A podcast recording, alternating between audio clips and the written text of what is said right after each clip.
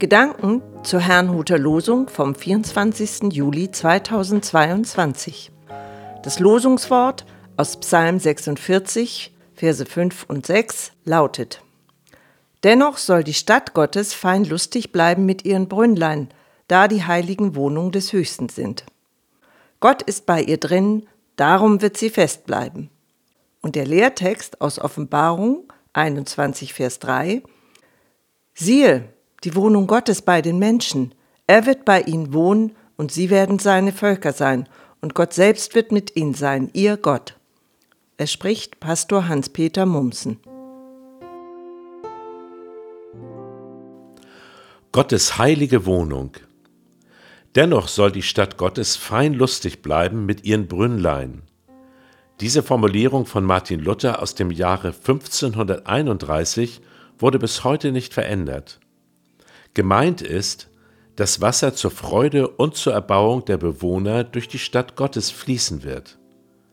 Doch weshalb beginnt das heutige Losungswort mit dennoch? Nun, weil im Umfeld des Losungswortes geschildert wird, dass selbst die größten Katastrophen die Stadt Gottes nicht zum Einsturz bringen werden. Worauf aber beziehen sich diese Aussagen? Jesus Christus prophezeite doch, dass der Tempel in Jerusalem zerstört werden wird. Genau das geschah ja auch ungefähr 70 nach Christus. Jesus sagte aber auch, wer mich liebt, der wird mein Wort halten, und mein Vater wird ihn lieben, und wir werden zu ihm kommen und Wohnung bei ihm nehmen. Das passt zu dem, was der Apostel Paulus schrieb. Wir Christen sind der Tempel des Heiligen Geistes. Und über uns sagte Jesus wiederum, dass die Pforten der Hölle seine Gemeinde nicht überwinden werden. Außerdem sollen Ströme des lebendigen Wassers von uns ausgehen. Also im Großen und Ganzen erfüllt sich das Losungswort durch die Gemeinde Jesu Christi. Und keine Macht der Welt wird sie zerstören können. Trotzdem wird es laut Lehrtext noch eine endgültige Erfüllung geben. Im neuen Jerusalem. Dort wird alles miteinander vereint sein. Es wird dort keinen Tempel mehr geben, Gott selber und Jesus Christus werden bei den Menschen, die zu Gott gehören, wohnen.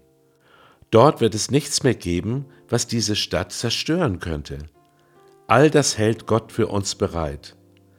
Wenn wir nun schon heute seine Nähe erleben dürfen, so können wir, wie ich meine, auch sicher sein, dass es dieses Morgen geben wird. Das ist die Hoffnung, die uns Christen trägt und ich jedem Menschen wünsche. Ihnen wünsche ich einen gesegneten Sonntag.